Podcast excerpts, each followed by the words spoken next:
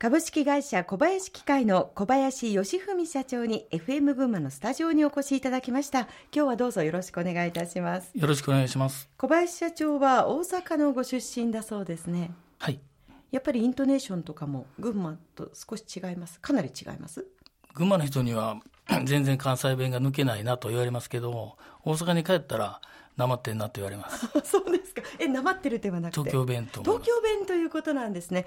今日はたっぷりとお話を伺っていきたいと思うんですけれども小さい頃というのはどんなお子さんでしたあんまり家にいなかったような子供ですかね。外で遊んでいるというイメージのはい。ご兄弟は兄と妹がいて、三人兄弟の真ん中です。ご実家は何かされていたんですか機械販売の会社をやっていました。ではいずれはやっぱり会社を継ぎたいというような思いがあったんでしょうかね全然なかったです。そうなんですかでは小さい時というのは何になりたいとか将来こんな風に進みたいという夢どんなものを持ってらっしゃいました何でもよかったんですけど、料理人でもその自衛隊でも早く独立してあのあんまり親に頼りたくないなっていう感じが強かったですそれはもう高校時代ぐらいからですかもう中学校とかあ早くも独り立ちしたいなというはい独立心旺盛ですね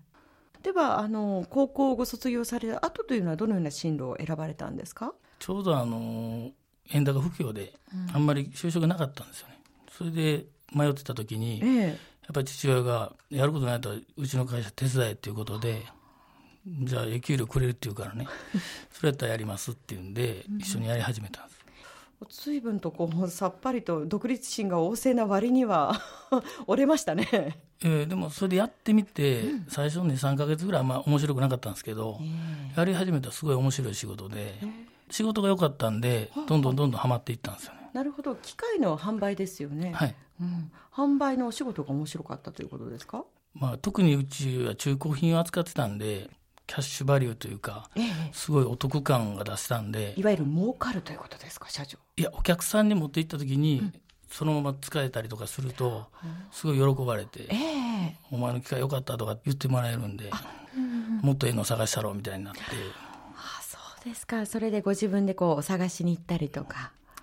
お得意さんなどもこうご自分で開拓いわゆる営業とかもしたんですかはい、もういっぱいやりました。お父様の会社というのはというかその業界自体でそう営業というのは普通にやっていたことなんですか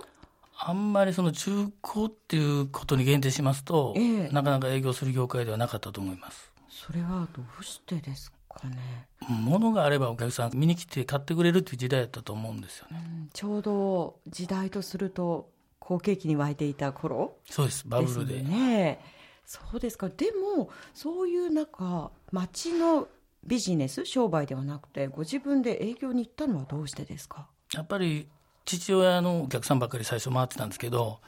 それをやっぱ引き継いで自分のお客にできるかって言ったらちょっとやっぱ不安になってくるので、自分のお客さんが欲しかったんで、自分で探しに行ったんですよね。お客さんもそのすごい忙しかったんで、その機械が欲しいけど売ってない、新品の機械は納期がかかるみたいな時代だったんで、こういう機械あったら欲しいんやけど探してきてくれないかっていうことで、で、僕は足使って探して見つけていけば、ありがとうありがとうみたいな感じになったんで、まあ、自然的にこう勝手にはまっていくみたいな感じだったんですよ。お仕事を充実していて楽しかったでしょうねはい。ええただ独立心も旺盛ですしご自分でいろんなことを開拓していく小林社長ですからそれだけではやっぱり物足りないみたいなのがあったのではないかななんて思いますがどうですかそのあたりその一旦やっぱりストックヤードみたいなのに置いて、店売りみたいなのをはいしてたんですけれども、倉庫自体がちっちゃかったんで、あのもっと大きな倉庫っていうことで、倉庫も探したんですけど、はい当時、大阪もバブルで、すごい土地の価格が高かったんで、なかなかいい物件に巡り合えなかったんですよね。ええそこで何か手を打ったんですかそこであの親戚が群馬県にありましたんで、はいで群馬県の方の親戚を頼って、じゃあ群馬で同じ仕事しようと思ってきたんですよねではあのご自分でもう仕事をしようと決めて群馬に来たということなんですかはい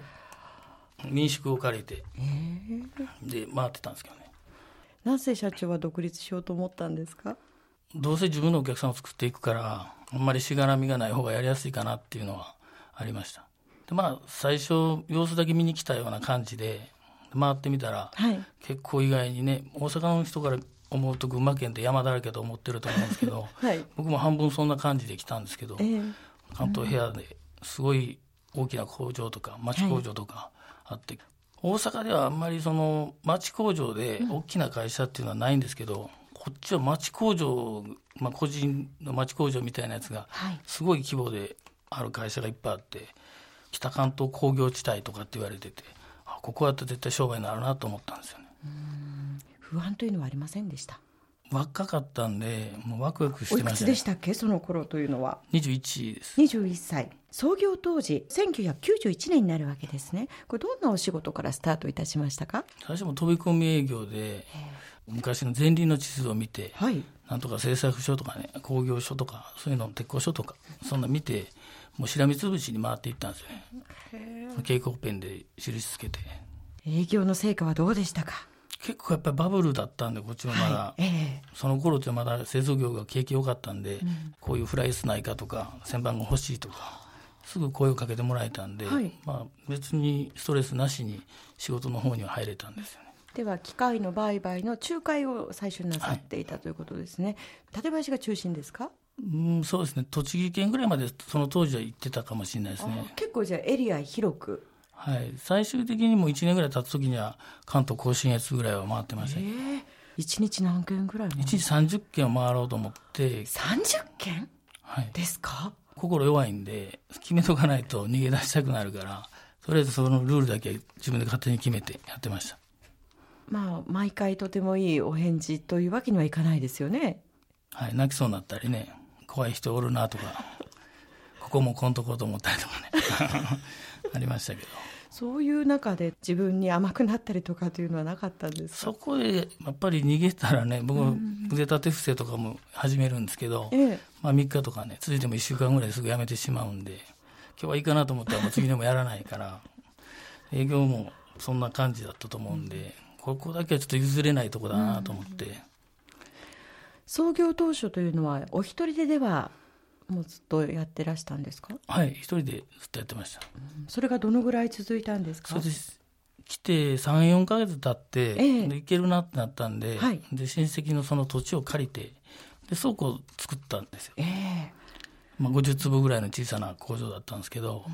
でその隣に家を作って、はいそれが8月に完成したんですよね、はいそれもお一人ではい、その倉庫ができたと同時に結婚したんですよね奥様を大阪から呼んだんですか奥様は抵抗なくご結婚を決意してくださいましたはい同い年なんで新しいとこで何かするっていうのにはワクワクしてたのかなと思いますけどそういう意味では奥様のご理解というのは大きかったですねはいえさて創業から3年で会社にしていますけれどもこの頃というのはどんな様子でしたまあ、バブルが崩壊して、世間は景気悪くなってたんですけど、うちの会社の業績自体はどんどん伸びていってましたんえで、えこうバブル崩壊の煽りを受けなかったのは今振り返るとどうしてだと思いますもう倉庫できた瞬間がバブル崩壊みたいだったんで、いい思いっていうのは、ええもう、ブローカーというか、そういう動きしてる時だけなんですよね。まあ、創業がそうだったから、まあ、3年目はむしろ覚悟も決まっていたし着実に業績も良くなっていった店もできたしね、嫁はんもおるしね、もうそんなん、やるしかないぐらいの境遇になりまして。 3年後というのは社員を増やしたりとかはしていたんですかその頃は奥様とご一緒からその少し時はこシうシルバーのおじいちゃんが一人掃除で入ってもらっててで若い子使ってはやめて使ってはやめてって言うんで23か月でみんなやめていったんですよねそれはどうしてでしょうねうーん僕がちょっと厳しかったかもしれないですねまあだから自分ができたんやからお前もできるやろぐらいのことで強く